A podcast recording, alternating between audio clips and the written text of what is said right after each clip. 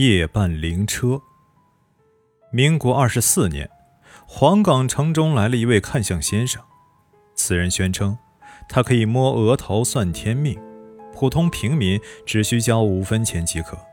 若有天命之人，他不但不收费，还会赠予山位珍馐。消息一出，看热闹也好，算相也罢，算卦摊前人满为患。每当摊前传来先生的话，好。好，八分，八分！人群爆发一阵掌声和欢呼，有好奇，有不屑，当然也有猜疑、嫉妒。可当看着天命之人乐呵呵地抱着象鼻、鹿筋、驼峰、燕窝、竹荪从眼前走过，无人不满声嫉妒，口水直咽。当然，少不了大多数都是三分，走吧，走吧的话语。有人一笑了之。也有一脸恼怒，碎言一句：“不过江湖骗子。”但无可奈何，悻悻而去。即便赖账不给钱，先生也不追究。时任黄冈督军易凯独子听闻此事，便约上一群狐朋狗友去凑热闹。他打着自己的小算盘：若说自己是天命之人，一切亦可；若不是，便以骗子为名毒打一顿，索要所有山珍即可。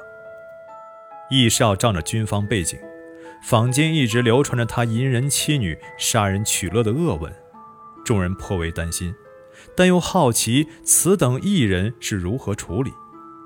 当天，集市聚集了半个黄冈城的人，结果先生面不改色地说：“一分一分，走吧走吧。”集市全场哄笑。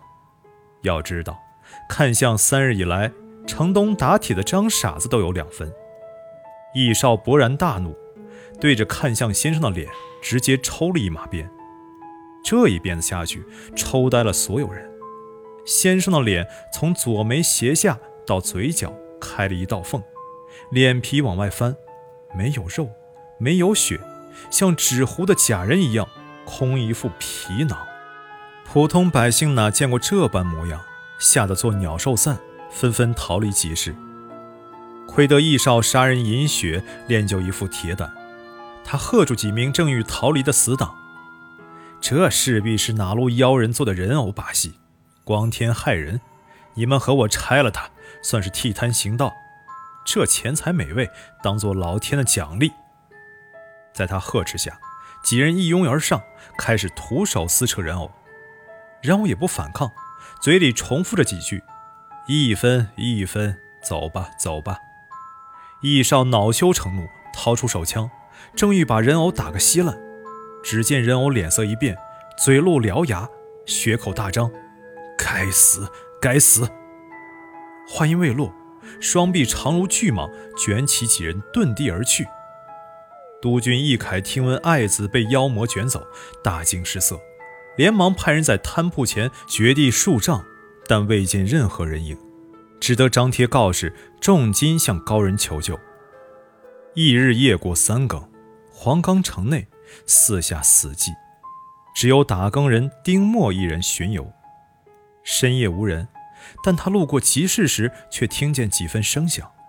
寻去，发现集市中央停了一辆极为诡异的马车，车没有轮子，悬在空中，全身泛着幽幽明火。而车前默默排着一队人，他们面色茫然，表情呆滞，一个个井然有序地往车上走。每去一人，车前就传来声音：“好，好，八分，八分。”丁默垫脚向车前看去，这一看不打紧，直接吓傻了丁默。